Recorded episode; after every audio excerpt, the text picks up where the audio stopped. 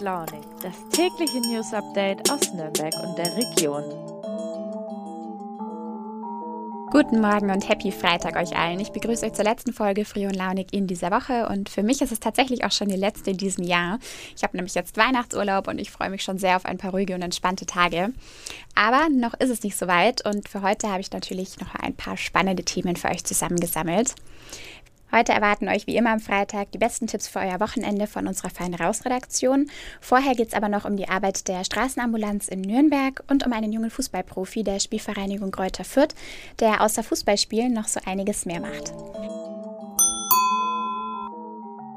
Ich habe euch ja bereits vor rund drei Wochen von der Weihnachtsspendenaktion unseres Verlages Freude für alle erzählt. Damals war mein Kollege Wolfgang Heilig-Achel zu Gast. Er betreut die Aktion jedes Jahr als Hauptorganisator und hat da schon von dem Fall erzählt. Jeden Tag werden seitdem und auch noch bis Weihnachten in den Zeitungsausgaben und online Menschen oder Organisationen vorgestellt, die auf Hilfe angewiesen sind und es werden Spenden für sie gesammelt. Ich habe jetzt Isabel Lauer, ebenfalls aus der Lokalredaktion, hier bei mir im Podcaststudio und sie hat im Rahmen der Aktion die Straßenambulanz Franz von Assisi in der Nürnberger Südstadt besucht und über sie berichtet. Hi Isa, was genau macht denn die Straßenambulanz als Einrichtung der Caritas in Giebitzenhof genau und für welche Menschen ist sie eigentlich da? In die Caritas Straßenambulanz können in Nürnberg Menschen gehen, die sich das Notwendigste nicht leisten können. Ähm, das sind viele Wohnungs- und Obdachlose, aber auch zum Beispiel drogenabhängige Menschen. Und sie bekommen dort eine ärztliche Versorgung und wichtig, auch vor allem, wenn sie keine Krankenversicherung haben. Da drin ist also eine ganz normale Arztpraxis, die sie behandelt. Und Außerdem kann man dort auch ohne Berechtigungsscheine Lebensmittelspenden bekommen oder sich eine warme Mahlzeit holen. Man kann im Haus Wäsche waschen oder duschen und es gibt eine Kleiderkammer. Und wie viele Menschen werden dort etwa betreut? Die Ambulanz hat jetzt im zu Ende gehenden Jahr ungefähr 1000 Menschen betreut, etwas weniger als in den Vorjahren. Das liegt wohl daran, dass die Corona-Pandemie so ein bisschen die Bewegung in der Stadt stoppt und auch die Betreuung erschwert. Okay, das heißt dann, Corona wirkt sich auf die Arbeit des Teams in der Straßenambulanz dann schon erschwerend aus, oder? Ja, also das Team hat uns erzählt, dass die Pandemie ihnen die Arbeit schon ganz schön erschwert, aus verschiedenen Gründen. Ähm, die Betreuung ist in vielen Fällen komplizierter geworden. Schönes Beispiel, weil die Politik für manche Konstellationen gar keine Lösungen anbietet was zum Beispiel passiert mit Konsumenten harter Drogen oder die Substitution bekommen, wenn sie in Corona-Quarantäne müssen oder noch schlimmer Corona-positiv sind. Die kann man einfach nicht einfach nach Hause schicken, sondern man muss praktisch eine kontaktlose Versorgung organisieren und sie in Quarantäne in Notschlafstellen unterbringen oder sogar vorübergehend in Kliniken. Das bedeutet wahnsinnig viel Telefonate und Organisationsaufwand. Natürlich hat die Arztpraxis auch die üblichen Probleme, wenn man unbürokratisch Corona-Tests oder Impfungen anbieten will, äh, ist entweder das Material knapp oder teuer. Ähm, die Ämter und Behörden für die Klienten sind sehr schwer erreichbar geworden. Das haben sie noch erzählt weil man oft nur mit persönlichen Terminen noch hinkommen kann. Das ist für Leute in prekären Lebensverhältnissen richtig knifflig. Und zu guter Letzt vermissen die Mitarbeiter und auch die Besucher der Straßenambulanz schon ein Stück soziales Miteinander. Das Gute ist, der Tagestreff wo man essen kann und sitzen, hat immerhin wieder geöffnet seit Herbst für Geimpfte und Genesene. Okay, immerhin etwas. Die Ambulanz ist ja dann für viele auch wirklich eine wichtige soziale Anlaufstelle. Aber du hast vor Ort auch einen Mann kennengelernt, der dir seine Geschichte erzählt hat, richtig? Genau, wir haben mit einem jüngeren Mann gesprochen, dem man das äh, nicht ansieht, dass er keine Krankenversicherung hatte und deswegen große Probleme bekommen hat. Das ging ihm nämlich so nach einer Haftstrafe. Er hat eine schlimme Entzündung am Bein bekommen nach einem Mückenstich, war zu der Zeit im Sommer aber vorübergehend nicht krankenversichert, weil er erst kurz vorher aus dem Gefängnis entlassen war und sich erst wieder melden musste bei Behörden, beim Jobcenter, bei der Arbeitsagentur. Und er hat erzählt, dass ihn niedergelassene Ärzte nicht angenommen haben und das wurde dann ganz schnell lebensgefährlich. Er ist auf dem Weg der Besserung. Diese chronische Wunde braucht aber immer noch viel Pflege und er bleibt jetzt mit der Behandlung in der Straßenambulanz, weil er zum Beispiel einfach so knapp bei Kasse ist, dass er sich Medikamenten und Rezeptzuzahlungen schlichtweg nicht leisten kann. Vielen Dank, Isa. Den Artikel von Isa und auch die Infoseite zu Freude für alle mit allen Infos rund um die Aktion und auch die Möglichkeiten, wie man spenden kann, verlinke ich euch unten.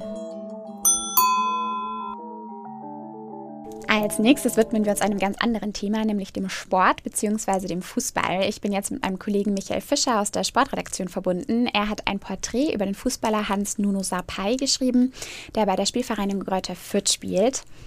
Hi Michael, du schreibst, Hans Nuno Sapai sei mehr als nur ein Fußballspieler. Wieso das? Fußballprofis sagt man ja oft nach, dass sie die viele Zeit, die ihnen abseits des Trainings und der Spiele bleibt, vor allem damit verbringen, Playstation zu spielen, lustige Videos zu drehen, coole Bilder auf Instagram oder TikTok oder wo auch immer, um Videos zu posten und insofern ist Hans Nuno Sape doch viel mehr als nur ein Fußballprofi, weil er eben diese Dinge eben alle nicht macht. Er sagt, er spielt nicht Playstation, hat da keine Lust darauf. Aber nicht nur deshalb ist er natürlich ein besonderer Fußballprofi, auf den es sich lohnt zu blicken.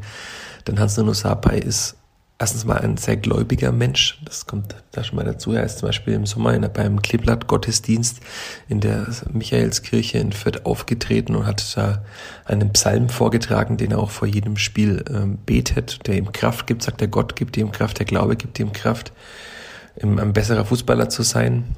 Hans Nuno Sapai ist aber auch äh, sehr sozial engagiert. Er wollte schon vor einigen Jahren eine Stiftung gründen, damals mit 19 Jahren, eine Stiftung für Waisenkinder in seiner Heimat Ghana. Es hat dann nicht ganz geklappt, deswegen hat er jetzt sich entschieden, parallel zum Fußball ein Sportmanagement-Studium aufzunehmen. Ist da jetzt dann auch bald fertig damit, hat da eine Abschlussarbeit äh, geschrieben über The Leitl-Effekt, über die Arbeit seines Trainers Stefan Leitl, das ist ja auch schon mal was Besonderes. Und er sagt, er hat dieses Management-Studium auch gemacht, um seine Stiftung noch besser aufzustellen und um den Kindern in Ghana noch viel besser helfen zu können. Und all das zusammen ist für mich schon so, dass er da ein ganz, ganz, ganz besonderer Fußballprofi ist, der eben doch viel mehr ist als viele andere. Ja, absolut. Also ich finde es auch wirklich immer sehr beeindruckend, wenn Menschen so viele Dinge parallel machen und dann in diesem Umfang auch noch ein soziales Engagement auf die Beine stellen. Aber tatsächlich gründen ja viele Fußballprofis Stiftungen für einen guten Zweck. So jung ist Hans Nuno Sapai dann aber vielleicht doch eine Ausnahme, oder? Ob Hans Sapa jetzt der erste Fußballprofi ist, der mit 23 eine Stiftung gegründet hat, das kann ich nicht sagen. Da müsste man schon sehr, sehr tief in die Recherche gehen. Das war jetzt auch für den Text, den ich geschrieben habe, nicht relevant, denn er ist auf jeden Fall der einzige Spieler in Fürth, der eine Stiftung gegründet hat. Vor allem noch eine Stiftung, die Waisenkindern in Ghana hilft. Das macht jetzt ein 23-jähriger Fußballprofi eher selten. Der ist oft mit sich selbst beschäftigt, damit seine Karriere in Schwung zu bringen oder eben viele andere Dinge zu machen, ähm, aber eben keine Stiftung zu gründen. Deswegen ist es für mich schon so, dass er ein, ein sehr, sehr besonderer Fußballprofi ist. Und es hat auch, für mich hat es das total hergegeben, darüber auch sehr viel zu schreiben. Ja, und du bist als Sportredakteur für die Spielvereinigung zuständig und ihm ja bestimmt schon öfter begegnet. Wie hast du ihn denn bisher so menschlich erlebt oder auch in eurem Gespräch so ganz persönlich? Hans Nuno Sapa ist ein, ein sehr netter Mensch, ein sehr reflektierter Mensch, ein sehr strukturierter Mensch der wirklich sich sehr viel Mühe gibt, wenn man mit ihm spricht, denn er ist ja kein deutscher Muttersprachler. Er kam damals aus Ghana zum VfB Stuttgart, hat dann dort gespielt, ist von dort aus nach Fürth weitergegangen und spricht natürlich kein astrein fließendes Deutsch, aber er bemüht sich sehr, ist auch sehr lernwillig, sehr strebsam und hat auch schon Fernsehinterviews auf Deutsch gegeben, obwohl er sich natürlich im Englischen äh, wohler fühlt. Er ist auch in, in dem langen Gespräch, das mit dem ich mit ihm geführt habe, immer wieder auch ins Englische gewechselt, weil es ihm leichter fiel, da dann auch äh, Dinge zu erklären, weil ihm manchmal die Worte gefehlt haben. Das ist ja auch vollkommen verständlich, war auch vollkommen okay so. Aber er ist wirklich ein, ein sehr, sehr angenehmer Mensch, ein sehr angenehmer Gesprächspartner, mit dem man auch gerne spricht. Danke dir, Michael. Ja, und damit sind wir schon fast wieder am Ende der heutigen Folge angekommen. Den Abschluss machen jetzt, das kennt ihr ja schon, unsere Wochenendtipps von der Fein Raus Redaktion. Die Kolleginnen und Kollegen haben sicher wieder einige coole Tipps für euch zusammengetragen. Ich verlinke euch auch da die Homepage mal unten in den Show Notes. Klickt euch da gerne mal durch, das lohnt sich auf jeden Fall. Und ja, liebe Andrea, was lässt sich denn dieses Wochenende so unternehmen? Ja, also Events sind diese Woche auch noch sehr rar gesät. Ähm, wisst ihr ja alle, wir haben uns verschiedenen anderen spannenden Themen gewidmet. Und zwar reden ja alle übers Impfen. Und in der Folge haben wir eine Übersicht, wo du dich spontan impfen lassen kannst und vor allem auch unkonventionell. Also in den Erlanger Karten zum Beispiel oder in der Boulderhalle. Wir zeigen dir außerdem, wo du Liebkuchen in einer ganz, ganz anderen Form bekommst, nämlich zum Beispiel als Shake oder als Snack. Und außerdem haben wir ähm, Support für dich beim Festessen. Also wenn du dich nicht stundenlang in die Küche stellen möchtest, um deinen Lieben äh, was Tolles zu zaubern, dann haben wir hier Anlaufstellen in Nürnberg, Fürth und Erlangen, wo du dich versorgen lassen kannst. Und außerdem geben wir dir zu kurz vor Weihnachten noch ein paar Anregungen, wo du nachhaltige und vor allem auch Geschenke aus der Region bekommen hast von unseren fränkischen Einzelhändlerinnen. Und wer Bock auf Kino hat, wir haben wieder gesammelt, was unsere kleinen Kinos, also unsere Lieblingskinos in der Region diesmal im Angebot haben. Und da können wir nur sagen, unsere ganz warme Empfehlung für alle Fashionistas und auch diejenigen, die mit Mode relativ wenig am Hut haben. Äh, guckt euch House of Gucci an, auch wenn es ein Blockbuster ist. Lohnt sich, ist nämlich sau spannend. Und für alle anderen, ja, klickt euch durch, unser Angebot ist groß und viel Spaß dabei. So, ich hoffe, da ist jetzt für jeden von euch was dabei und ich hoffe, ihr habt ein schönes und entspanntes letztes Vorweihnachtswochenende vor euch. Ich habe auch noch einen ganz kleinen Tipp zum Abschluss für euch. Wir haben im Haus ja hier nicht nur einen, sondern gleich mehrere Podcasts und gestern ist die neue Folge Mitmenschen erschienen.